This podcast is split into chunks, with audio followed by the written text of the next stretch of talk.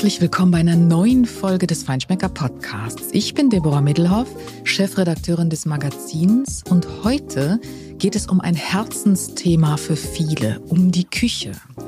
Den Raum, der so oft das Zentrum der Wohnung oder des Hauses ist, das Herzstück, der Bereich, in dem nicht nur das geschieht, was uns am Leben erhält, nämlich Kochen und Essen.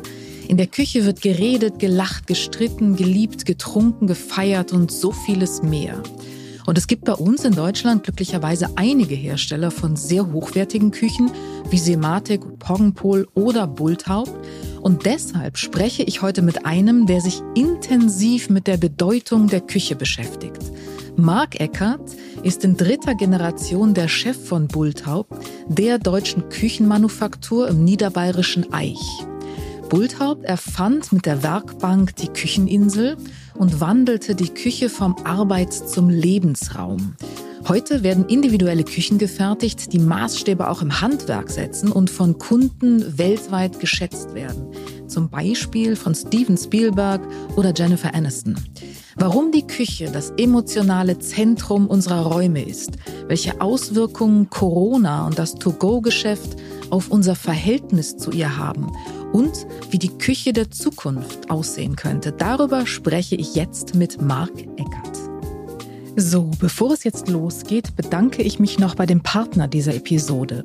Das ist das traditionsreiche Weinhaus Ludwig van Kapf mit Hauptsitz in Bremen.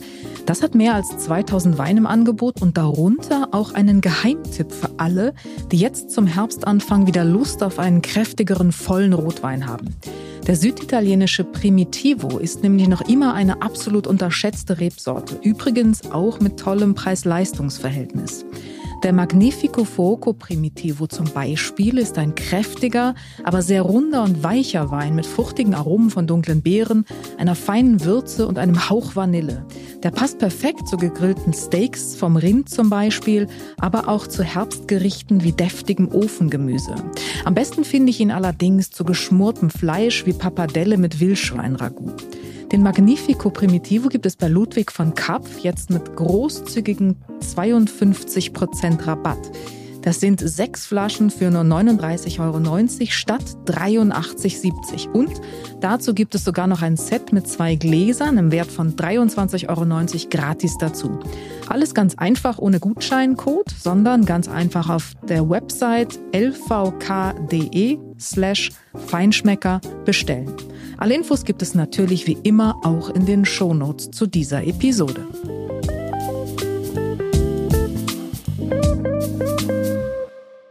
Lieber Herr Eckert, schön, dass ich heute hier bei Ihnen bei Bulltop sein kann, im tiefsten Bayern. Richtig, Niederbayern. Stimmt, Entschuldigung, ich als Nordlicht äh, tue mich da etwas schwer mit diesen geografischen Feinheiten, aber ich glaube, ich werde das lernen. Nein, vielen herzlichen Dank, äh, dass ich diesen Einblick heute bekommen kann und dass wir miteinander reden über das Thema Küche, Sie sind äh, der führende wirklich äh, Hersteller im Premium-Bereich äh, in Deutschland, auch über Deutschland hinaus. Ich habe gehört, viele Länder in Europa, aber der Schwerpunkt Mitteleuropa doch, dennoch auch bis Asien, Amerika. Ähm, werden Bulthauptküchen nicht nur benutzt, sondern heiß geliebt. Das kann man, glaube ich, auch so sagen. Und ähm, da ist natürlich als allererstes mal die Frage, wenn man Marc Eckert äh, trifft, den Chef in dritter Generation von Bulthaupt, äh, diese Frage müssen Sie mir gestatten. Wer hat denn im Hause Bulthaupt eigentlich die Küche geplant? Privat. Privat? Privat. Gemeinschaftswerk oder Sie als Profi? Nein, ich nicht. ich nicht. Nein, äh, es war schon ein Gemeinschaftswerk, aber es war eine Art Prototyp. Mhm. Also es war ähm, im Zuge der Messe Mailand 2018, äh, wo wir ja eine neue Insel entwickelt haben, respektive versucht haben, die Energie weg von der Wand in die Mitte des Raumes zu bringen und dementsprechend eine Insel komplett neu aufzuladen. Ähm, ist eigentlich meine Küche oder besteht meine Küche überwiegend aus einer Insel. Und der Rest ist versteckt hinter einer Wand, so wie die gute alte Speis. Mhm. Das heißt, ähm, Wir haben äh, eigentlich also die Planung meiner privaten Küche aus Mailand abgeleitet. Also ja, es war, ich war gerade in meiner inspirativen Phase ähm, in Mailand, vor Mailand, nach Mailand und im Zuge dessen fiel dann auch zufälligerweise die Planung meiner eigenen Küche. Das also nennt man Glücksfall. Nee. Ja, Glücksfall. Oder Schicksal. Oder Schicksal. Wie steht's mit den Schubladen? Äh, sehr wertig. Also die, die Insel besteht aus Edelstahl. Mhm. Und Hat eher weniger Schubladen, nehme ich mal an. Reines Edelstahl, also, mhm. so ein Edelstahlblock. Und die Wertigkeit, wie in jeder guten Küche, ist eigentlich innen. Also alles das, was der Mensch greift und damit begreift. Das heißt, wenn er mit seinen Händen eben einen Schub rauszieht und, ja, und, und die wertigen Dinge, die wertvollen Dinge und Gegenstände in seinem Leben eben in einer Küche, äh, ja, hinlegt, äh, staut, ordnet und sortiert, so ist äh, eigentlich meine Insel aufgebaut. Aber nun sind ja äh, die, die Bulltop-Küchen zeichnen sich durch vieles aus, aber unter anderem auch dadurch, dass ähm, ist eigentlich, äh, dass man versucht, auch sehr viel Ordnung im positiven Sinne reinzubringen. Mhm. Aber der Deutsche an sich neigt ja dazu, auch immer seine Schubladen zu haben, in die flickt dann was rein und äh, dann ist es eben nicht ordentlich. Und das sind dann die, die man besser auch nicht herzeigt. Wie ist das bei Ihnen? Sie sind ein Genauso. ganz ja. Genauso. Also jede gute Küche braucht auch so eine, wie wir in Bayern sagen, so eine Kruschschublade. Mhm. Also eine Schublade, die man aufzieht und wo man eben kein Ordnungssystem hat, äh, sondern einfach den Schneebesen, die Messer oder was auch immer einfach reinpfeffert. Ähm, und das ist die sogenannte Kruschschublade. Aber Sie sprechen eigentlich einen Sachverhalt an, der der mir immer wieder auffällt, wenn man mit Kunden spricht. Äh, die Kunden sind gewisserweise in einem Zwiespalt. Auf der einen Seite wollen sie die Sauberkeit, sie wollen die klaren Linien, sie wollen das Aufgeräumte, die, das Ästhetik, die Ästhetik, sie wollen ja eben dieses, dieses, sie wollen einen Ordnungsrahmen haben und da muss eine Küche extrem sauber, klar, aufgeräumt sein äh, und natürlich auch von der Ästhetik weiß. Wir sagen immer weiße Wände vor weißen Wänden. Ich kenne es ja von, den, von der Bildsprache her.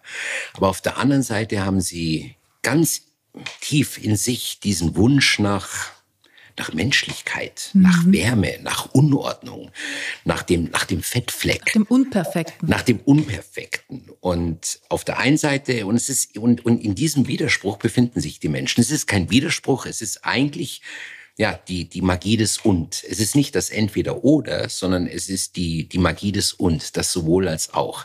Man sucht auf der einen Seite das Ordnungsprinzip, das Klare, das Aufgeräumte, die klaren Linien, die Ästhetik, äh, das Schöne, das Weiße, das Reine. Aber auf der anderen Seite möchte man auch Mensch sein. Und das ist auch eine Küche. Eine Küche ist ja ein Ort der, der Wärme. Es ist ein Ort des, der Menschlichkeit, der Authentizität, der, ja, der, der, der Klarheit, der, der Wahrheit, so wie wir Menschen sind. Und wir Menschen sind nicht perfekt, unser Leben ist nicht perfekt. Und das eben, und das spielt sich in einer Küche wunderbar ab. Mhm. Wenn wir von Wärme reden, früher war die Küche in einem Haus ja der einzige Ort, der ja. äh, wirklich Wärme, also gewärmt ja. war und auch Wärme gab. Ja. Das Zentrum des Alltagslebens, äh, damals der Herd. Jetzt haben wir gerade zwei Jahre, zweieinhalb Jahre Pandemie hinter uns. Wie hat sich das verändert eigentlich? Ähm, ist die Küche mehr denn je eigentlich jetzt der Ort, der Wärme gibt, an dem man sich oder in dem man sich versammelt, äh, in dem äh, Kommunikation und Gemeinsamkeit stattfindet. Wie hat sich das verändert Ihrer Wahrnehmung nach?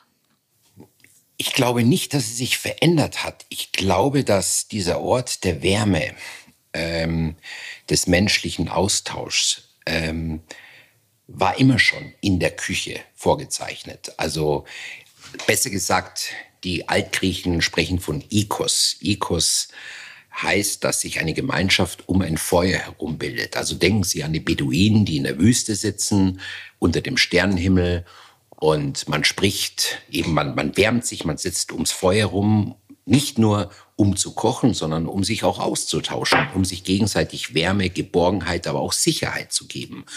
Also um das Feuer, und ich spreche jetzt nicht vom Ofen, sondern um das Feuer herum ähm, bildet sich und hat sich seit jeher immer Gemeinschaft gebildet. Das heißt, Menschen suchen um ein Feuer herum, die, den Austausch, die Wärme, die Sicherheit, die Geborgenheit. Ähm, und so hat sich eben im Laufe der Jahrhunderte äh, dann der Raum Küche entwickelt. Ähm, und um den Küchentisch herum ja, spielt, spielt, spielt sich die Familie ab, also die Seele eines Hauses, die Seele einer Gemeinschaft ist die Küche. Und mit Küche meine ich jetzt nicht die Einbauküche und die Küche als Produktionsort, dort wo gekocht wird, sondern äh, es ist der Raum, an dem sich die Gemeinschaft trifft. Äh, man sitzt an einer horizontalen Ebene, zum Beispiel Tisch oder Insel, völlig egal, sitzt man zusammen oder steht rum und äh, ja und tauscht sich aus. Also es ist der Ort der Komödie und Tragödie. Mhm. Und ich glaube, dass Corona, Corona hat, hat da jetzt keine Änderung gebracht. Ich glaube nur, dass die Menschen dadurch, dass sie zurückgeworfen wurden auf ihre Essenz, auf ihre, ja, auf, auf, auf ihren selbst. Kern, auf mhm. sich selbst, dass sich dieses, diese Sehnsucht nach Gemeinschaft, diese Sehnsucht, dass man sich eben in Sicherheit, wenn man, wenn man das Große nicht mehr kontrollieren kann, wenn wir eben, wenn alles das, was früher sicher war, wenn dieses Dauerhafte, wenn diese Normalität nicht mehr gegeben ist und die Menschen wurden aufgrund dieser Pandemie eben in ihre häusliche Gemeinschaft auch gezwungenermaßen gewisserweise zurückgeworfen, äh, haben die Menschen wieder den Wert der Mimik, äh, der körperlichen Berührung, des Wortes, des guten Glas Weins, des, ja, der, der, der menschlichen Nähe entdeckt. War immer da, aber ist doch etwas verloren gegangen durch Ryanair, durch äh, 16-Euro-Flüge nach Mallorca, und auf einmal gab es das nicht mehr. Und die Menschen haben wieder erkannt, Moment mal, um was geht's denn am Ende des Tages, am Ende des Lebens? Am Ende des Lebens geht es ja nicht um diese Momente der Quantität, die ich ansammle, also Flugmeilen oder sonst was, sondern am Ende des Tages geht es um die wenigen Momente der Qualität. Und Momente der Qualität haben immer etwas Zwischenmenschliches, haben immer einen Austausch mit Menschen, mit meinen Liebsten, die mir was bedeuten, wo man ja, wo man einfach mal sein Handy weglegt, wo man sein iPad weglegt, wo man, wo man zusammensitzt beim guten Gespräch. Und es geht gar nicht so sehr ums Kochen, sondern es geht darum, dass man einfach Zeit aufwendet, dass ich dir Zeit gebe, du gibst mir Zeit. Wir schauen nicht auf unser Handy, wir schauen nicht auf irgendwelche Ablenkungen, sondern ich, wir sind jetzt einfach hier und genießen diesen Moment. Das sind ja auch Dinge, die äh, ändern sich gerade ein bisschen, aber dazu später noch mhm, zum ja. Thema ähm, iPad oder Smartphone ja. äh, am Esstisch ja. oder in der Küche. Ähm, aber äh, es ist schon so, wenn wir auf etwas verzichten müssen, dann lernen wir erst den Wert dessen wirklich richtig wieder schätzen, oder? Also mhm. man muss uns mal die Dinge wegnehmen, damit wir wissen, was wir an ihnen mhm. haben.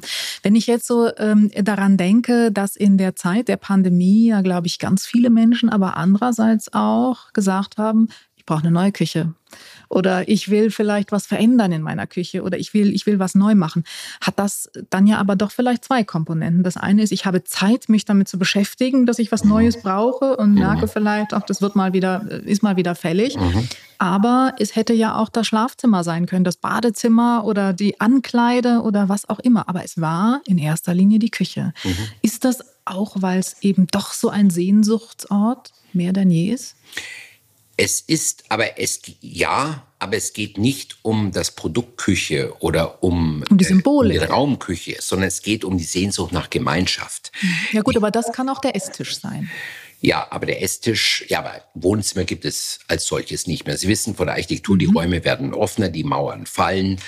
Äh, es gibt nicht mehr das klassische Wohnzimmer. Es gibt nicht mehr die klassischen Staumöbel für, für DVDs, CDs und so weiter. Heute gibt's Netflix, sage ich immer. Äh, das heißt, also die Räume öffnen sich. Äh, man, die Familie ja, wird zusammengeführt in die Mitte des Raumes, so dass es nicht mehr die klassische Küche gibt in einem Raum und das klassische Speisezimmer in einem Raum und dann das klassische Wohnzimmer in einem Raum. Also das heißt, die Räume werden zum Glück offener. Und ich denke schon, dass jetzt im übertragenen Sinne, dass die Menschen diese Sehnsucht nach Gemeinschaft haben. Und diese Gemeinschaft findet in der, jetzt nicht in der Intimsphäre statt, das Schlafzimmer und Bad, das ist ein anderes Thema, aber jetzt in der Privatsphäre. Das heißt, dann, wenn ich wach bin, wenn ich mich mit, ja, ich kann, ich kann zwar meine Nachbarn nicht wählen, aber ich kann meine Freunde, meine Mikrogemeinschaft, meine Liebsten, die kann ich mehr wählen und ich, oder auswählen. Und ich möchte für diese Menschen einen Ort schaffen, an dem sich diese Menschen wohlfühlen und an dem diese Menschen zufrieden sind, äh, sich zurechtfinden, glücklich sind und einfach eine gute Zeit verbringen. Und diese Sehnsucht nach Gemeinschaft, respektive Gemeinschaft im Sinne von, ähm, ich bin glücklich, wenn sich meine Freunde, meine Mikrogemeinschaft wohlfühlt bei mir. Das ist für mich als Gastgeberin ja das größte Kompliment. Und und diesen Ort, wo sich mein Mann, meine Kinder, meine Frau, also meine, meine Freunde wohlfühlen, das ist die tiefe Sehnsucht, die Menschen haben. Und das hat auch was mit Authentizität zu tun, mhm. wie ich mhm. vorhin erwähnt habe. Das hat etwas auch mit Verletzlichkeit zu tun. Das hat etwas damit zu tun, dass Küche nicht als Repräsentationsobjekt, als Luxusobjekt, wie mein Auto in der Garage und hier sehe ich meine tolle Bulldog-Küche zu tun, sondern es hat etwas mit einem echten, authentischen Ort zu tun, an dem wir Menschen so sein können, wie wir sind und uns nicht verstellen müssen, sondern wir sind glücklich, weil wir im Hier und Jetzt sind und einfach eine gute Zeit verbringen bei einem guten Gespräch, bei einem guten Glas Wein.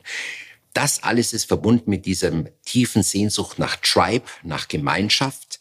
Und die Frau ist die Herrin für das Feuer. Das heißt, die Frau ähm, versucht, diese Mikrogemeinschaft zusammenzuhalten, also zu formen, zusammenzuhalten. Und das ist die, die eigentliche tiefe Bedeutung von Küche weit über den Produktionsort hinaus. Also über Feuerstelle, Wasserstelle, Zubereitung und Stauraum. Jetzt werden Ihnen wahrscheinlich äh, eine Reihe von ambitionierten Hobbyköchen widersprechen natürlich, und sagen, natürlich, ich bin die Männer. doch, aber natürlich. eben genau, das meinte ich. Natürlich. Ich bin doch der Herr über das Feuer. Ja. Weiß nicht. Ähm, ich glaube, äh, schauen Sie, wir stehen alle unter einem Leistungsdruck. Wir stehen alle, wir müssen performen. Äh, mich hat mal Journalisten äh, oder ein Journalisten, Kollege gefragt, wie kann es sein, dass diese, dass diese Kochsendungen auf Netflix und Co., Laffe und Co., sage ich immer, äh, so inflationär sind, so erfolgreich sind, so viele Menschen sich diese Kochsendungen ansehen, auf der einen Seite, aber auf der anderen Seite stellen wir weltweit fest, dass immer weniger gekocht wird. Also relativ gesehen es findet, und auch da hat Corona sehr viel dazu beigetragen, dass immer mehr soziale Aktivitäten im, am Ort Küche stattfinden, neben Kochen. Also denken Sie an Yoga, Homeschooling, Homeoffice und dergleichen. Ähm, aber also absolut gesehen wird vielleicht schon gekocht oder mehr gekocht, aber relativ gesehen im Vergleich zu anderen sozialen Aktivitäten wird an dem Ort Küche weniger gekocht, und zwar weltweit. Ich wage sogar zu behaupten, dass 50 Prozent unserer Kunden wenig oder sehr selten kochen oder gar nicht richtig kochen. Zurück zu den Kochsendungen. Diese Kochsendungen sieht man sich gerne an, sind ja inflationär auf Netflix und Co. Ähm, aber ich glaube, dass man eigentlich mehr dadurch, oder warum sehen die Menschen diese Kochsendungen? Weil sie eine Sehnsucht haben nach der Arbeit mit Händen. Sie haben diese Sehnsucht, etwas mit ihren Händen zu schaffen, zu kreieren, ähm, etwas zu, zu erschaffen, zu kreieren, auszuwählen, zu schneiden, mit ihren Händen zu arbeiten und dann zu teilen. Also man, man spricht eine Sehnsucht an nach einer sehr analogen Tätigkeit, die ähm, gar nicht so sehr mit, mit High-Performance-Kochen zu tun haben, weil dadurch, da wird man nur unter Druck gesetzt. Also das heißt, ein, ein Sternekoch macht im Fernsehen ein drei, vier Gänge-Menü und dann sitzt man da, man hat ohnehin schon viel Druck und Stress und sagt sich, um Gottes Willen, morgen kommt meine Schwiegermutter, muss ich das jetzt nachkochen? Das heißt, es kommt doch zusätzlich Druck auf meine Schultern. Aber äh, nee, ich glaube, es ist gar nicht so sehr, dass man jetzt dieses Rezept nachkochen möchte, sondern ich glaube, man sieht sich das an.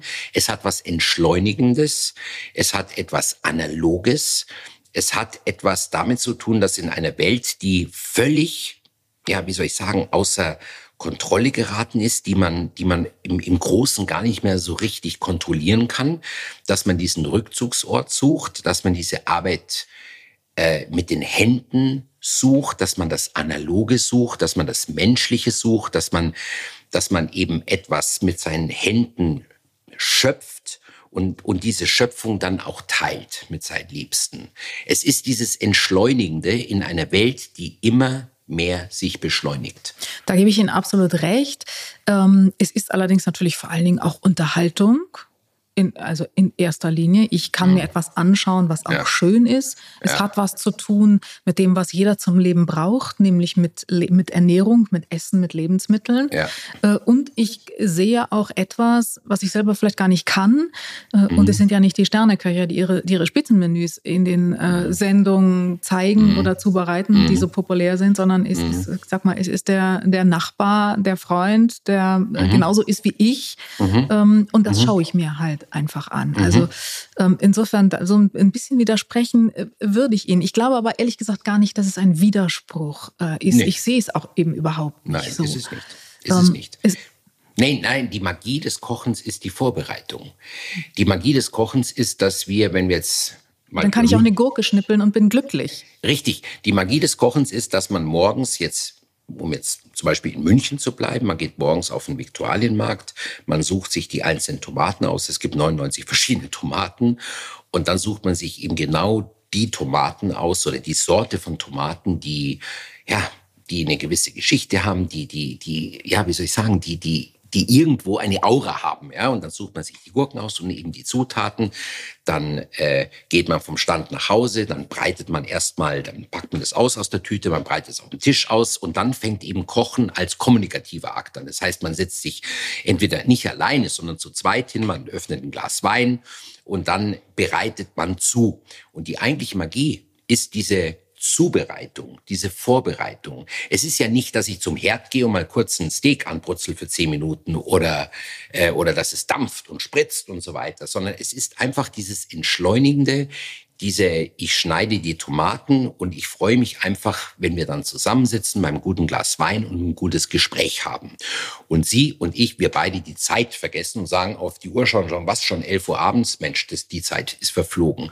Und der Gastgeber ist deshalb glücklich, weil er weiß, dass sein Gegenüber, dass sein Gast glücklich ist. Also es ist diese, wissen Sie, ich versuche mhm. dieses Bild zu zeichnen, dass mhm. es nicht um Kochen als als als Performance als geht, mhm. mhm. als Prozess geht, als als Produktion, mhm. als Leistung, als ich ich versuche es besser zu sein, als sondern sondern es ist es ist einfach dieses Entschleu, es ist dieses urmenschliche. Der Mensch, der Mensch der steht Mensch, im Zentrum. Genau, genau, genau, der Mensch im Zentrum. Es ist dieses ähm, ja, to create and to share. Mhm. Also man, man schöpft etwas, man kreiert etwas, man schafft etwas mit seinen Händen äh, und man teilt das. Und, und dieses Urmenschliche, dieses sehr ja, analoge, menschliche, das ist die Sehnsucht der Menschen. Das hat wiederum was mit der Sehnsucht nach Gemeinschaft, nach Tribe, nach Stamm, nach... Ähm, ja, nach, nach, ich versuche. Miteinander, nach Wärme. Nach miteinander. Ich versuche diese Welt, mhm. ich versuche diese Welt irgendwo zu ertragen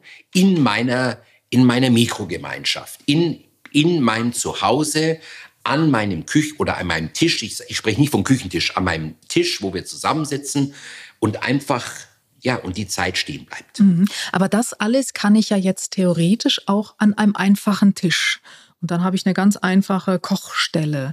Nun ist aber Küche ja trotzdem etwas sehr Emotionales. Mhm. Was kann eine wirklich gute Küche auch an emotionalen Faktoren beisteuern? Wie muss sie beschaffen sein? Was muss sie leisten? Was muss sie bieten? Eine Bulltaub-Küche zum Beispiel, also eine wirklich richtig gute Küche, dass ich einen Mehrwert habe zu dem menschlichen Faktor. Weil, wie gesagt, sonst könnte ich ein Lagerfeuer machen, mich mit jemandem drumherum stellen, das Glas Wein aufmachen. Ich hätte denselben Effekt. Aber eine tolle Küche steuert noch einen anderen Faktor bei.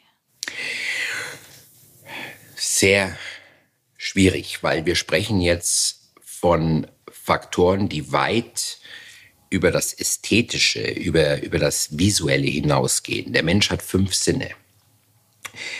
Äh, und neben dem Sehen gibt es eben noch vier weitere Sinne.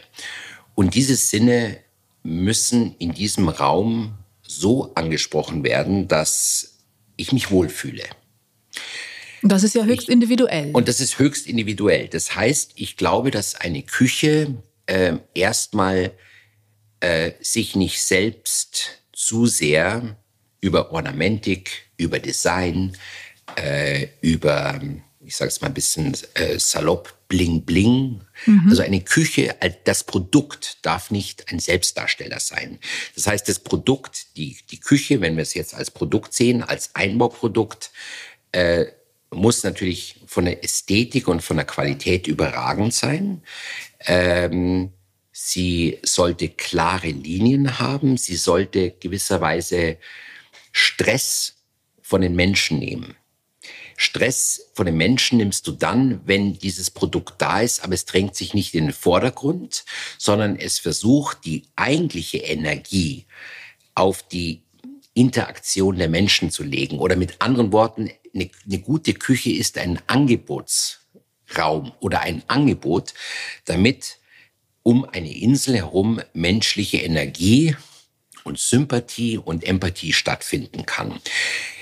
Als Beispiel, ich nehme mal eine Sushi-Bar. Wenn Sie beim guten Japaner sind in einer Sushi-Bar, dann sehen Sie, dass ähm, gewisserweise der Hintergrund sehr aufgeräumt ist. Man hat ein warmes Holz. Man sieht äh, sehr aufgeräumt, meinetwegen die Sakeflaschen. Äh, es gibt eine kleine Wasserstelle, aber der Sushi-Koch steht mit dem Rücken permanent wie soll ich sagen, mit dem Rücken zur Wand und nicht mit dem Rücken zu seinen Gästen, sondern er öffnet sich so wie auf, ja, auf dem, auf dem, beim Cockpit, er öffnet sich zu seinen Gästen und dann sitzen die Menschen an einer, an einer Bar und ähm, es findet permanent eine Kommunikation, ein Austausch, ein zwischenmenschlicher Austausch zwischen Koch, zwischen dem Sushi-Koch und den Gästen statt. Gut, es ist jetzt eine Sushi-Bar. Ich glaube, ähnlich kann ich auch versuchen, eine gute Küche zu beschreiben. Das heißt, eine gute Küche ist da, hat eine überragende Ästhetik, eine überragende Qualität, ist unaufgeregt, ist zeitlos, strahlt eine Wärme aus, eine Wärme aufgrund der Materialität, ähm, aber lädt immer dazu ein, dass die Menschen sich wohlfühlen und sich nicht wie in einem zwangssterilisierten Museum vorkommen. Also so nach dem Motto, um Gottes Willen, don't touch und mach hier mhm. keine, keine, keine Flecken hin mhm. und, und, und Gottes Willen, das Glas steht, was sich jetzt, äh, könnte Wasserfleck geben. Also es sollte etwas, es sollte sich in den Hintergrund. Also eine gute Küche ist aufgrund der ordnet sich klaren Linien, unter. ordnet sich den Menschen unter, mhm. ist, ist, ist ästhetisch sehr souverän überragend, aber stellt sich nicht und spielt sich nicht in den Vordergrund. Mhm. So dass die menschliche Energie, dass, dass die menschliche Kommunikation, dass das menschliche Energie stattfindet in einem Raum. Ist heute eine Einbauküche oder erfüllt eine heutige Einbauküche schon unbedingt diesen Zweck? Weiß ich nicht, wir arbeiten dran. das, ist, das, ist, jetzt ein bisschen der Blick in die Glaskugel und in die Zukunft. Ja, ja, genau. Klar. Es ist ja sehr individuell. Jeder hat ja. andere Bedürfnisse und ähm, eine Küche äh, muss, wenn sie sich sozusagen den Menschen vielleicht nicht unterordnet, aber so beschaffen ist für jeden individuell, dass sie ihm den, ich sag mal, bestmöglichen Freiraum gibt, um sich mit dem, was er dort oder sie dort will, zu entfalten. Das, das ist es vielleicht einfach. Ja, ähm, genau. Das Zentrum früher das Feuer, mhm. ähm, irgendwie dann der Herd, mhm. ähm, dann kam Terran, Induktion, das Feuer war weg, jetzt ist es in Teilen mit dem Gas vielleicht auch wieder da. Mhm. Ähm, die Kücheninsel äh, als kommunikatives Zentrum einer Küche. Mhm. Äh, Sie spielen, äh, spielen ist das falsche Wort, mit, mit Werkbänken, mit Hybriden aus Kücheninsel mhm. und Tischen auch mit. Mhm. Also der Versuch ist, glaube ich, immer noch, dieses Zentrum weiterzuentwickeln. Mhm. Was, was, wohin geht's jetzt gerade? Was ist jetzt oder was wird äh, demnächst als nächstes das Zentrum der Küche werden? Das Zentrum der Küche ist immer die Mitte des, des Raums. Die Mitte des Raums. Das heißt, dass Energie findet immer um eine Insel herum statt. Äh, weil eine Insel ist sehr demokratisch, eine Insel ist äh, automatisch schon aufgrund der Form, der geometrischen Form, findet um eine Insel herum Kommunikation statt. Ähm, es gibt, natürlich steht der Koch an der Feuerstelle an einem bestimmten Ort. Aber der Rest der Insel ist ähm, pure, die pure Einladung zur Kommunikation, zur Offenheit. Und da geht es nicht darum, was man kocht, sondern es geht darum, wer eben sich um diese Insel herum versammelt. Und eine Insel sollte nie etwas wie soll ich sagen, etwas, etwas Autokratisches, etwas, etwas ähm, ja, ähm, Dominantes haben, sondern es sollte Menschen einfach dazu einladen, dass sie ohne groß zu überlegen an diese Insel gehen und ja, und ihren Beitrag leisten, ob sie jetzt aktiv kochen oder ob sie einfach nur schnipseln oder ob sie ja, da trink, sitzen, trinken. Äh, einen Wein trinken, so wie ich, ja, und vielleicht gerade mal ein bisschen schnipseln, sondern dass man einfach, es hat was sehr unaufgeregtes. Das heißt, egal was wir machen, unser Ziel ist es immer, dass wir die Energie von der Wand weg in die Mitte des Raumes bringen, weil in der Mitte des Raumes findet das Leben statt um eine Insel herum. Schon die Insel aufgrund der Form lädt eben zu diesem ja, demokratischen, kommunikativen Akt ein. Dazu muss gewisserweise die Macht, die Kraft, eine Arbeitsplatte, eine Einbauküche, ähm, ja, nivelliert werden oder neutralisiert werden. Also gewisserweise muss sich die Küche von der Architektur lösen. Wenn ich sage, die Küche muss sich von der Architektur lösen, heute ist eine Küche, eine Einbauküche in eine Wand geplant und mit einer Wand fest verankert. So eine, eine Zeile. Eine Zeile. Mhm. Äh, die, und das ist seit 100 Jahren gleich. Also seit der Frankfurter Küche, seit 1926, mhm. hat sich das nicht verändert. Führt automatisch dazu, dass ähm, ein ja, Mitglied des Haushalts immer mit dem Gesicht zur Wand steht mhm. und damit mit dem Rücken zur Familie. Äh, und die Familie, wie gesagt, sitzt entweder an einer Bar oder sitzt am Tisch äh, und der andere äh, und das andere Mitglied oder der andere Co-Koch ja, oder Sous-Chef steht auch wieder mit dem Rücken zur, ähm, ähm, zum, zur eigentlichen Wand und damit zur Familie an der Feuerstelle. Also die Familie ist noch nicht so richtig zusammengeführt. Anders als das Bild einer Sushi-Bar, das ich vorhin gezeichnet habe. Und ich denke, wir so zumindest unsere Überlegungen, wenn du Küche neu erfindest, dann kannst du nicht das Produkt unbedingt neu erfinden, weil eine Küche besteht immer aus einer Feuerstelle, aus einer Wasserstelle, Zubereitung und Stauraum, wird es immer geben. Die Frage ist nur, wie kannst du, ne, wie kannst du diese, diese Grundfunktionen in einer anderen Intensität spielen? Brauchst du jetzt unbedingt schweres Wasser auf einer Insel? Brauchst du unbedingt äh, eine Riesenfeuerstelle auf einer Insel? Oder kannst du das Schwere sage ich mal, in die Wand bringen, aber gleichzeitig die Familie zusammenführen. Dass die Energie in der Mitte des Raumes stattfindet. Sind Worte, keine Zeichnungen. Ich habe natürlich klare Bilder im Kopf, äh, ich versuche es nur mit Worten zu beschreiben. Am Ende des Tages habe ich nur versucht zu beschreiben, was es heißt, wenn wir sagen oder wenn wir denken, dass wir die Küche von Architektur lösen. Mhm. Man muss komplett neu denken wahrscheinlich. Komplett neu denken. Welche Rolle spielt denn da die Mobilität? Ähm, es klingt so, als würde Mobilität eine weiter immer größere Rolle spielen. Oder ist das ein Irrtum? Was meinen Sie mit Mobilität? Also Mobilität auch der Elemente. Der Elemente. Klar, es gibt natürlich Elemente, die äh, sollten mobil sein, wenn wir zum Beispiel vom Abfalleimer sprechen, oder? Also wenn du jetzt. Aber der spielt ja in der kommunikativen Runde nicht unbedingt eine Nein, Rolle. Nein, aber also. wenn man, aber äh, es gibt Elemente in einer Küche, die man stationär sehen muss. Mhm. Es gibt aber auch Elemente wie der gute Servierwagen oder meinetwegen auch, auch wissen Sie, so, so ein kleiner so ein kleiner Müllcontainer, den, wenn ich jetzt an der Insel sitze oder am Tisch sitze, so wie früher in der Bauernstube, wo, wo, wo Oma da saß mit einem Kopftuch und hat Kartoffeln geschnitten. Die, wo, wo fand es statt? Es fand am, am normalen Tisch statt, am Küchentisch. Wie ich vorhin gesagt habe, die Magie des Kochens ist ja die Vorbereitung dann äh, möchte ich unbedingt aufstehen, das in eine Plastiktüte geben und dann wieder zurück zum stationären Mülleimer. Also es gibt schon Dinge, äh, die wir durchdenken und sagen, mhm. welche Bestandteile müssen stationär sein, welche Bestandteile können stationär sein, aber können auch mobil sein. Mhm. Ähm, das sind schon Themen, die wir, die wir andenken.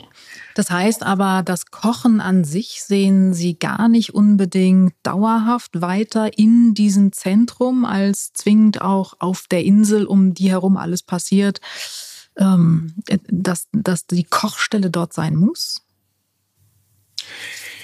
Nee, nicht unbedingt. Es okay. kommt auf die, es kommt auf die Intensität an. Mhm. Also man kann eine, man kann eine, sagen wir so, ich sag mal, alles was schwer ist, was Dreck macht, was ähm, Phrasen, also Fettspritzer mhm. und, und, und was dampft und spritzt und dergleichen, möchte ich nicht in der Mitte des Raumes haben, sondern das sollte irgendwo ja in der Nähe des Wand, in der, äh, an der Wand stattfinden. Der Punkt ist aber, Menschen suchen eine Neutralisierung. Das heißt, wenn wir gemeinsam zusammensitzen und wir haben einen schönen Abend, dann möchte ich, dass ich mit einem Handgriff gewisserweise äh, das, was dreckig ist, vielleicht schnell hinter mir positioniere und dann auch wieder neutralisiere, das meine ich mit neutralisiere, versteck, mhm. mhm. sodass gewisserweise wir uns wieder unserem Gespräch in der Mitte des Raumes an einer horizontalen Ebene zuwenden können und die Stimmung, die Aura während des Abends gleich bleibt.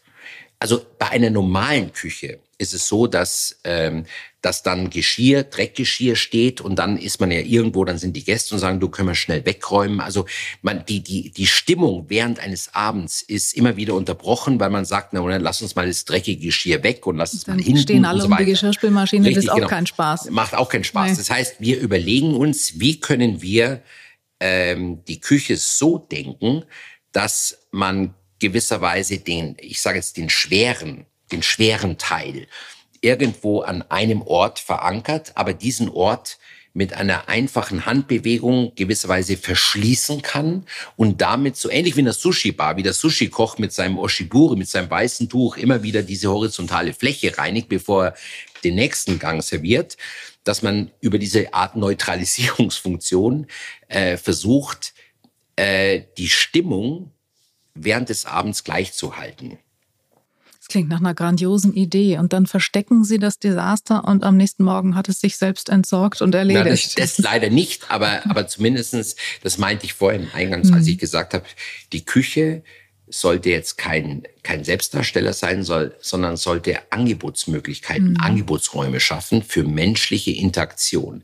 Das heißt, wenn wir Küche denken, dann denken wir, wie können wir über horizontale und vertikale Ebenen Angebote schaffen, dass Menschen einfach eine gute Zeit verbringen mhm. miteinander und nicht die Küche als Produktionsort sehen. Wer weiß, ob in fünf Jahren noch gekocht wird. Natürlich wird gekocht, das weiß ich. Aber es sind so provokante Fragen, die uns immer wieder zum Denken bewegen und sagen, Moment mal, was ist, ich habe vor, vor ein paar Jahren mal gesagt, ich habe irgendwo ein Siri oder Alexa und Alexa und Siri sagen mir, pass mal auf, heute ist Dienstag, hättest du nicht Lust auf ein Wiener Schnitzel? Und ich sage, stimmt, von deinem Lieblingslokal. Und ich sage, stimmt, heute ist schon wieder Dienstag. Und dann kommt ein Schnitzel mit einer Drohne angeflogen. Das heißt, was passiert, wenn die Menschen wirklich nicht mehr kochen? Seit 100 Jahren wird eine Küche, eine Einbauküche, vollstufig angeboten und eine Küche ist eine Küche ist eine Küche und du kannst eine Küche nicht neu erfinden, sagen wir immer. Was ist, wenn die Menschen nicht mehr kochen? Das heißt, man, man, man schafft seit 100 Jahren ein Angebot für 8 Milliarden Menschen. Es gibt aber 8 Milliarden unterschiedliche Lebensmodelle und es gibt 8 Milliarden unterschiedliche Definitionen vom Verb kochen. Das heißt, für den einen ist Kochen das komplette Drei-Gänge-Menü aller Laffer. Für den anderen Menschen ist Kochen der einfache Schnitt mit einem Messer durch einen Apfel, der in zwei Teile fällt und ich teile den Apfel. Auch das ist Kochen, weil ich verändere durch den Schnitt des Apfels den Geschmack des Apfels. Das heißt, ähm, es gibt acht Milliarden unterschiedliche Menschen und Lebensmodelle und dementsprechend auch acht Milliarden unterschiedliche Definitionen vom Verb Kochen, was Kochen ist. Es gibt aber vom Produktküche her als Produktionsort nur ein Angebot. Nämlich jede Küche hat, eine, hat die gleiche Feuerstelle, hat einen Kühlschrank, hat eine, Spül, ähm, eine Spülmaschine, hat eine, eine Wasserstelle, ist eine Einbauküche. Also jede Küche ist gleich obwohl wir völlig unterschiedliche Lebensmodelle haben. Und so versuchen wir eben jetzt die über den, ja, wie soll ich sagen, über die unterschiedlichen Intensitäten von Feuer, von Wasser, von Stauraum, von Zubereitung Menschen die Möglichkeit zu geben, dass sie einen Raum schaffen, einen Lebensraum mit Hilfe von Bulltaub, äh, wo sie, ja, wo sie einfach nach ihrem Lebensmodell ihrer Gemeinschaft, ihrem Stamm eine Freude machen können, eine unvergessliche Zeit. Das ist eine ganz interessante Frage, dieser äh, Blick, in, äh, dieser provokative Blick in die Zukunft. Und ja. Äh, ich bin zumindest, was mit das Mittelfristige angeht, ein bisschen anderer Meinung. Es mhm. gibt ja viele, die sagen jetzt, oh, oh Gott, oh Gott, und äh, Metaverse und alles wird irgendwie mhm. virtuell und nichts findet mehr real mhm. statt. Mhm. Ich glaube, was, ähm, was die Küche betrifft, wird das einen gegenteiligen Effekt haben. Mhm. Ich glaube total, dass dadurch, dass ähm, ich die Welt in mein Innerstes äh, holen kann, zumindest mhm. in mein Innerstes meiner mhm. Wohnung und eben auch mhm. meiner Küche, mhm. dass die immer besser werden muss, weil ich zeige sie ja her. Und auch wenn ich eben äh, virtuell koche mit Freunden, virtuell esse mit Freunden oder trinke, dann äh, zeige ich das, wo ich bin. Also muss das im Grunde aufgewertet werden. Also ich bin da überhaupt nicht pessimistisch, dass es keine Küchen mehr geben wird oder die Küchen irgendwie downgegradet werden. Überhaupt, überhaupt nicht. Wir haben da überhaupt keine Essenz. Ich bin absolut Ihrer Meinung je mehr wir äh, im ja, in ein Zeitalter des Virtuellen, des Metaverses kommen, mhm. desto mehr haben die Menschen diese tiefe Sehnsucht nach dem analogen Erlebnis, haben auch eine Sehnsucht nach Kochen, haben auch diese Sehnsucht nach Gemeinschaft in ihren vier Wänden, haben Sehnsucht nach Mimik, haben Sehnsucht nach Berührung, haben Sehnsucht nach dem multisensorischen Erlebnis. Ähm, beispielsweise einen Apfel zu schneiden, äh, den Klang zu hören, also alle mit allen fünf Sinnen eben genau dieses reale Erlebnis wahrzunehmen. Also wir sehen im, in diesem, in diesem, in dieser Entwicklung, in dieser digitalen exponentiellen Entwicklung hin zu Metaverse eine unvorstellbare Chance. Mhm dass die Menschen gleichzeitig, und das Leben ist immer eine Pendelbewegung, das heißt, je mehr das Pendel in die eine Richtung ausspringt, desto mehr gibt es immer die gleichzeitig die Gegenbewegung, dass die Menschen eben diese Sehnsucht nach dem Menschlichen haben. Wir sprechen aber nach der Sehnsucht oder von der Sehnsucht nach menschlichem Austausch. Küche ist da nur ein Hilfsmittel, dass Menschen in ihrem, in ihrer Küche und mit Küche meine ich jetzt nicht Küche als Produktionsort, sondern Raum, Raum wo man Lebensraum. Sich, Lebensraum, wo man sich Seelenraum, wo man sich gemeinsam aufhält, wo man gemeinsam natürlich du Menschen essen und trinken äh, und eine gemeinsame Zeit verbringen, wo man eben auch diese, diesen, ja, diese körperliche Wärme wie eingangs erwähnt, spürt. Absolut, aber trotzdem bleibt die Küche ja auch ein Stück weit ein Statussymbol weil das ist eben der Raum, den zeige ich her. Wenn ich Freunde da habe und ich stehe um die Kücheninsel, dann äh, ist das der Raum, der auch repräsentiert, äh, was ich bin, wie ich lebe, ähm, wie ich mein, meinen Genussalltag äh, gestalte. Insofern ist das ja schon auch etwas Öffentliches. Das heißt, ja, das Analoge auf der einen Seite, die Sehnsucht nach der Begegnung, aber auch selbst dann, wenn ich es virtuell herzeige und ich bin alleine, zumindest physisch alleine in meiner Küche, und die Menschen, mit denen ich das gerade teile, sind in vielleicht sogar auf zwei anderen, ähm, in zwei anderen Erdteilen. Mhm. Trotzdem zeige ich ihnen ja, wo ich gerade bin. Und auch dann muss die Küche eine Funktionalität haben, weil das sieht man. Sie muss eine Ästhetik haben, sie muss eine Wertigkeit haben, auch eine Materialität sehe ich ja, wenn, wenn ich ein mhm. anspruchsvoller ähm, Zeitgenosse oder, oder, oder Genießer oder äh, Teilzeitkoch bin oder wie auch immer. Also es sind beide Aspekte. Es ist einmal das wirklich analoge physische Miteinander. Mhm. Die Sehnsucht danach wird weiter steigen, aber es ist eben auch, dass die Küche auch als virtueller Ort trotzdem, glaube ich, ganz fest weiter eine große wichtige Rolle spielen wird. Ähm, jetzt erstmal zurück, was Sie, und da muss ich Ihnen jetzt ein bisschen widersprechen. Kann ähm, ich mitleben. Wobei wir uns da, glaube ich, nicht widersprechen, sondern wir da vielleicht unterschiedliche, wie soll ich sagen, es auf unterschiedlichen Ebenen kommunizieren. Ich glaube, weil Sie angefangen haben, ähm, Küche als Prestigeobjekt. Statussymbol. Oder Statussymbol, ja. als mhm. Statussymbol, ja. Äh, und Im positiven Sinne, das im, meine im positiven ich gar nicht Sinne, negativ. ich weiß. Also man legt Wert, man legt Wert auf die Küche. Man ist stolz, diese Küche zu zeigen. Sagen wir es mal so. Weil es ein öffentlicher Raum ist gewissermaßen. Ja. Weil in dem findet Leben statt, und findet auch Gemeinschaft genau, statt. Genau. Und jetzt, und jetzt glaube ich, und jetzt muss ich Ihnen etwas, würde Ihnen etwas widersprechen, wenn Sie sagen Küche als öffentlicher Raum. Ich glaube, dass die Menschen sehr wohl überlegen, wen sie in ihre Küche lassen. Weil es etwas Intimes ist? Weil es, weil Küche, schauen Sie, wenn Sie mit Menschen sprechen über Küche, dann allgemein über Küche und das Gespräch findet in der Küche statt, dann ähm, sprechen die ersten zwei, drei Minuten, sprechen die Menschen erstmal über das Objekt Küche. Das heißt, sie sind, äh, sie erzählen dir voller Stolz, wie sehr sie die Küche lieben und wie sehr sie die horizontalen Fugen lieben und wie sehr sie die Ästhetik und die Materialität und gewisserweise wie die Küche den Raum verändert, lieben. Nach zwei, drei, vier Minuten ändert sich aber dann das Gespräch und die Menschen sprechen über sich selbst. Gewisserweise öffnen sie ihre Seele, wenn sie über ihre Küche sprechen. Ich kann Ihnen nicht erklären, tiefenpsychologisch, woran das liegt, aber sobald du mit Menschen in einer Küche sitzt und über Küche sprichst, verändert sich die nach einer gewissen Zeit die, die Substanz, die Textur des Gesprächs und Menschen fangen an, über sich zu sprechen.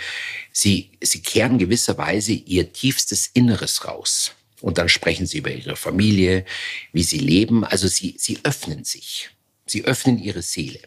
Das heißt, Küche hat, geht sehr tief ich meine nicht das Produkt, sondern mhm. ich meine den Ort, ja, ja. den Raum Küche und das, was in einer Küche stattfindet. Deshalb sprechen wir auch vom Seelenraum, deshalb sprechen wir davon, dass Küche das Herz der Gemeinschaft ist. Und wenn, wenn, wenn eine, wenn die Familie sich entscheidet, eine Küche also eine neue Küche zu kaufen, spricht jeder mit. Der Mann spricht mit, der möchte Geräte, die Frau möchte einen wunderbaren Ort haben, die Kinder sprechen mit, weil sie dann an ihre Freunde denken, die dann nach den Hausaufgaben gemeinsam kommen. Also jeder spricht mit, wenn es um die Investitionsentscheidung einer Küche geht. Okay? Mhm. So, und ich glaube, dass, ähm, dass Küche nicht unbedingt jetzt als öffentlicher Raum wahrgenommen wird, sondern es ist schon, es ist nicht wie Schlafzimmer wohl gemerkt, aber es ist ein Ort, an den ich nicht jeden reinlasse. Das heißt, Küche hat für mich eine und für die Menschen schon eine, eine große Bedeutung, weil es ist, ja, es ist die, es ist die Herzkammer der Familie. Es ist der Ort. Der Ort, an dem Komödie, Tragödie, an dem alles stattfindet. Es wird gestritten, es wird geliebt, es findet alles statt in der Küche.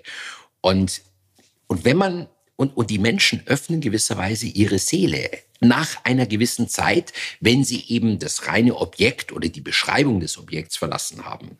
Das ist sehr interessant. Ich werde jetzt das nächste Mal, wenn ich bei Freunden oder irgendwo eingeladen bin in der Küche, werde ich auf die Uhr schauen und dann werde ich das sehr genau beobachten. Äh, sprechen Sie, wenn Sie ja, ja. dann sprechen Sie und dann sprechen Sie mal über die Küche und Sie und mhm. ich, ich glaube, Sie werden dann verstehen, was mhm. ich meine. Ich äh, habe gerade ein sehr konkretes Bild, äh, Erfahrungsbild vor Augen und ich äh, glaube, Sie haben okay. absolut recht. Aber wie passt das zusammen? Sie haben vorhin die Geräte erwähnt. Warum geben wir so viel für Geräte aus? Geräte sind doch technisch, nicht emotional. Was treibt uns an? Fragen Sie die Männer ja. dieser Welt. Also wir sagen in Deutschland immer Boys and Toys. Hm. Es ist übrigens ein Phänomen, das überwiegend in Deutschland zugegen ist, ähm, dass die, die Frauen diesen warmen, emotionalen Teil einer Küche sehen und gewisserweise nicht die Küche an sich sehen, sondern sie sehen ihre Familie, fühlt sich ihre Familie, ihre Freunde in diesem Umfeld wohl oder fühlen die sich in diesem Umfeld wohl. Mhm. Und Männer, äh, zumal wenn, wenn sie kochen oder Hobbyköche sind, äh, sehen erstmal die Geräte und, und sagen, okay, ich brauche jetzt dieses Gerät und jenes Gerät und, und da hat natürlich schon, da haben schon diese Kochsendungen äh, Einfluss drauf, weil diese Kochsendungen, man braucht ja den Ofen, man braucht dies und jenes und rauf und runter. Also ich glaube, auch da findet immer wieder diese, ja, diese, äh, ja, dieser Austausch, dieses Spannungsverhältnis statt zwischen dem Emo, zwischen Herz und Hirn. Mhm. Ja, aber nur Hirn ist schlecht, nur Herz ist sehr viel besser. Aber natürlich müssen Hirn und Herz irgendwo zusammenkommen. Aber es wäre gut, wenn das Herz überwiegt, also sprich die Emotionen, die Liebe, das Gefühl, das, der, der Wärme. Und da ist, ja, und deshalb ist eine gute Küche, ja, wie viel, wie viel Geräte braucht eine Küche, weiß ich nicht. Aber Gerätschaften machen keine Küche aus. Wie viel gibt's denn bei Ihnen? Ist unterschiedlich. Also in den USA haben wir eine Verteilung. Nee, bei Ihnen, im Hause Eckert. Ach, so wenig wie möglich. Habe ich mir gedacht. Ganz wenig. Eine perfekte Kaffeemaschine. Das ist das Vollautomat. Was macht, mhm. was macht eine Küche zu meiner Küche? Mhm. Der Kaffeeautomat. Und ich spreche jetzt nicht vom Kaffeeautomat, der in die Wand geprügelt ist, sondern ich spreche von einem guten, von einem guten Kaffeeautomaten, den du irgendwo kaufen kannst. Ganz wichtig. Messer, Mhm. Messer sind sehr, sehr wichtig. Scharfe Messer? Scharf. Ja, mhm. es hat Messer mehr, glaube ich, als, als biografische Gegenstände. Das heißt, ich, ich, mhm. ich, ich habe irgendwo, ich war in Griechenland, ich war in Japan, ich war irgendwo und habe ein tolles Messer gefunden. Und dieses Messer habe ich gekauft und dieses Messer vom Griff her hat schon Patina, hat schon gewisserweise meine, äh, ja, meine Lebenslinien, ähm, äh, also ein, einge, eingeprägt in den Griff. Also der Griff ist schon abgewetzt. Das heißt, ich habe ich hab ein ganz enges Verhältnis, biografisches Verhältnis zu diesem Messer. Ähm, und Bücher. Bücher, ob ich jetzt, ob es jetzt Kochbücher sind, wenn ich koche, oder ob es andere Bücher sind, die, die ich vielleicht so morgens in der Küche lese oder abends oder was auch immer. Ähm, also Bücher haben natürlich sehr was mit Herkunft zu tun, haben was mit meiner Großmutter zu tun, mit alten Rezepten. Messer und Kaffeemaschine. Das sind die, wie soll ich sagen, das sind drei Gegenstände, die aus einer Küche meine Küche machen. Es ist wie so ein Schrein, äh, die dann, die haben einen besonderen Ort. Und ganz ehrlich, ich brauche in meiner Küche eine gute Kaffeemaschine. Ich brauche mhm. morgens meinen Kaffee. Wunderbar, ich bin glücklich. Wie stehen Sie zum Fernseher in der Küche? Na, überhaupt. Display? Ah, Katastrophe. Katastrophe mhm. sehe ich in Amerika ganz mhm. oft. Eine Katastrophe. Mhm. Überhaupt Display. Also alles, was wir, wir, wir sind ja, wir sind ja verfolgt in unserem Berufsleben von, von, mhm. von diesen Touchscreens. Also ob es jetzt ein iPad, ob ein iPhone oder was auch immer, wir lieben es und wir, wir arbeiten damit. Und wir sind gehetzt mit Terminen und können keine fünf Minuten äh, ohne, was weiß ich, ohne Blick auf ein iPhone äh, oder auf ein, auf ein Mobile Phone ähm, haben. Aber, ge aber gerade wenn ich zu Hause bin, wenn ich in meiner Küche bin, möchte ich doch bitte nicht so einen kalten Screen haben, wo ich dann, wo ich dann gewisserweise irgendwo was tippen muss und, und wo ich dann, was weiß ich, schon Nervenzusammenbruch bekomme, wenn ich von Winterzeit auf Sommerzeit umstellen muss. Ja, aber das ist in der Tat etwas, äh, und ich muss sagen, mir macht das ein bisschen Angst, wenn ich mich umschaue, egal ob es ähm, in, in Restaurants, an Tischen, in Hotels, schon morgens beim Frühstück und eben auch zu Hause, die Familien, dann sitzen sie, das ist ja mein Horrorszenario, Mutter, Vater, zwei Kinder vor der Schule und alle haben, der eine guckt ist Instagram und der dritte guckt vielleicht äh, die News auf äh, irgendeinem Online-Nachrichtenportal und mhm. ähm, so. Da ist nichts mehr mit Kommunikation. Da ist dann Stille in der Küche. Ich habe da etwas Hoffnung. Ich hatte letzte Woche ein, ein Gespräch mit äh, einer Mitarbeiterin aus Israel. Die hat drei Kinder, äh, 21, 16 und 11. Mhm. Und wir haben, ja, wir haben uns, äh, wir hatten ein gutes Gespräch und wir haben uns über die Jugend unterhalten. Das ist jetzt nicht so, dass wir jetzt alt sind, aber äh, wir haben uns eben unterhalten, wie, wie ticken die Menschen. Und sie hat mir erzählt, dass äh, ihre drei Kinder, also 21, 16 und 11, äh, mittlerweile dem Social Media, ob es jetzt TikTok ist, Instagram, Facebook oder was auch immer, komplett abgeschworen haben. Tatsächlich. Ja. Und sich sehr mit Themen, mit, mit Werten, mit Herkunft, mit äh, natürlich Nachhaltigkeit, mit ähm, ja, was passiert mit dieser Welt? Was, was passiert mit diesem Planeten? Also, dass sie, dass sie sich sehr mit, mit Werten äh, auseinandersetzen und die Zeit, die sie gewonnen haben durch dieses Zeitalter der Convenience, dass du auf einem Klick eben alles bekommst, wir denken an Amazon, dass sie diese, diese gewonnene Zeit dazu nutzen, sich Gedanken zu machen, Moment mal, was passiert eigentlich mit dieser Welt? In welcher Welt wollen wir leben? Und eben ganz bewusst natürlich hat jeder diese Phasen mit TikTok und Co., aber ganz bewusst diesen Social-Media-Themen äh, ja auch ja, die abgeschworen haben, aber jetzt nicht im Sinne von, jetzt schwöre ich ab, sondern sie haben Interesse verloren. Das heißt, sie haben dieses Interesse komplett ersetzt durch ein reales Interesse, was passiert mit dieser Welt. Und natürlich machen die sich mindestens so viel Gedanken über die Nachhaltigkeit, über Klimaneutralität wie wir. Und es ist ja deren Zukunft, die sie gestalten und ähm, die sie, ja, die sie prägen. Und das hat mich schon, das hat mir wieder Hoffnung gegeben. Das äh, gibt absolut Hoffnung, Gott sei Dank, ja. Ähm. Was denken Sie, wie in, ich, ich sehe es ja oft, wenn ich in Restaurants bin mhm. Und dann, äh, und dann sehe ich ein Pärchen am, am Nachbartisch sitzen und die sind beide stundenlang, jeder schaut auf sein Display. Ich finde das fürchterlich. Ohne es jetzt bewerten zu wollen. Aber ja, es hat nein, halt nichts es, mehr mit Kommunikation zu tun. Mit es Kommunikation ist nichts, kein Miteinander. Absolut, absolut. Mhm. Aber so, da sehe ich auch unsere Aufgabe darin oder auch unsere Aufgabe darin, dass wir ja, dass wir, wie ich vorhin erwähnt habe, dass wir Angebote schaffen, mhm. dass Menschen gemeinsam durch das Schöpfen, durch das Kreieren und durch das Teilen ja wieder mit ihren Händen arbeiten und weil sie mit ihren Händen greifen, begreifen sie. Und am mhm. Ende des Tages begreifen sie, dass es am Ende des Tages um Qualität geht, um die Momente der Qualität, die man eben, ja, nur gemeinsam hat und nicht alleine. Mhm. Indem ich da, was ich in meinem tollen Auto sitze und durch die Lande fahre, alleine oder, oder vor meinem Bildschirm sitze. Vielleicht zum Schluss nochmal, Bulltaubt ist ein Familienunternehmen jetzt in dritter Generation, mhm.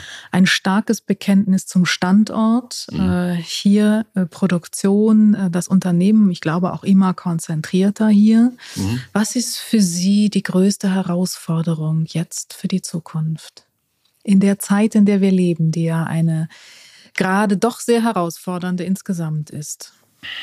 Ich glaube, jedes Unternehmen muss für sich eine Antwort auf die, auf die größte Frage der Menschheit richten, nämlich Nachhaltigkeit.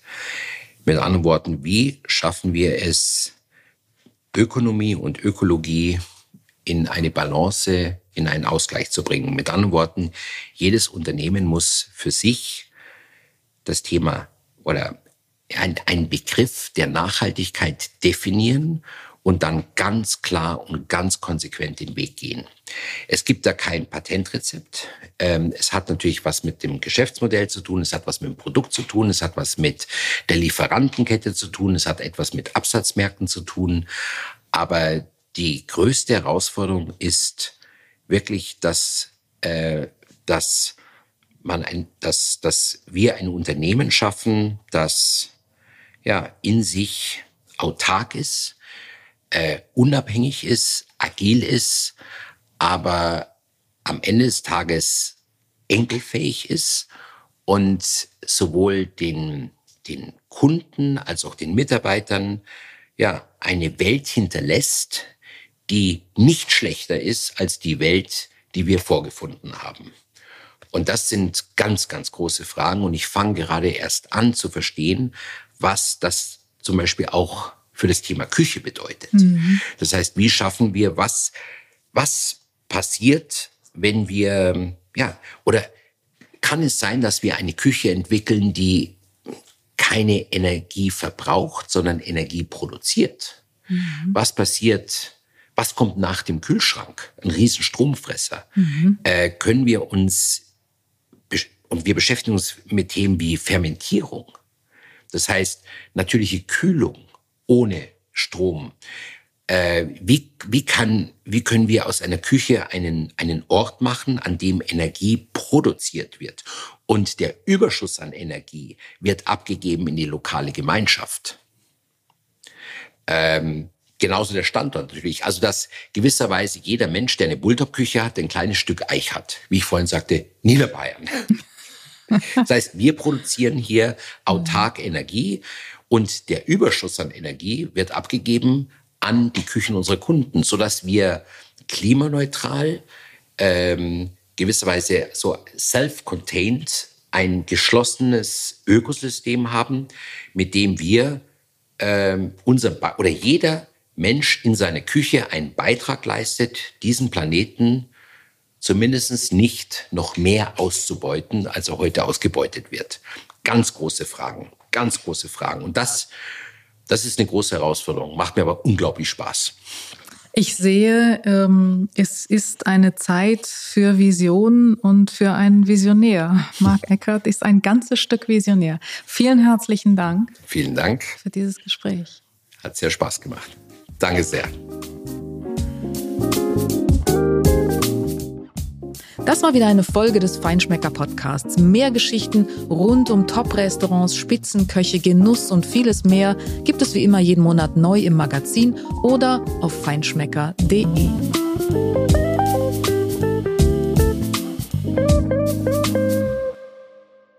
Dieser Podcast wird produziert von Podstars bei OMR.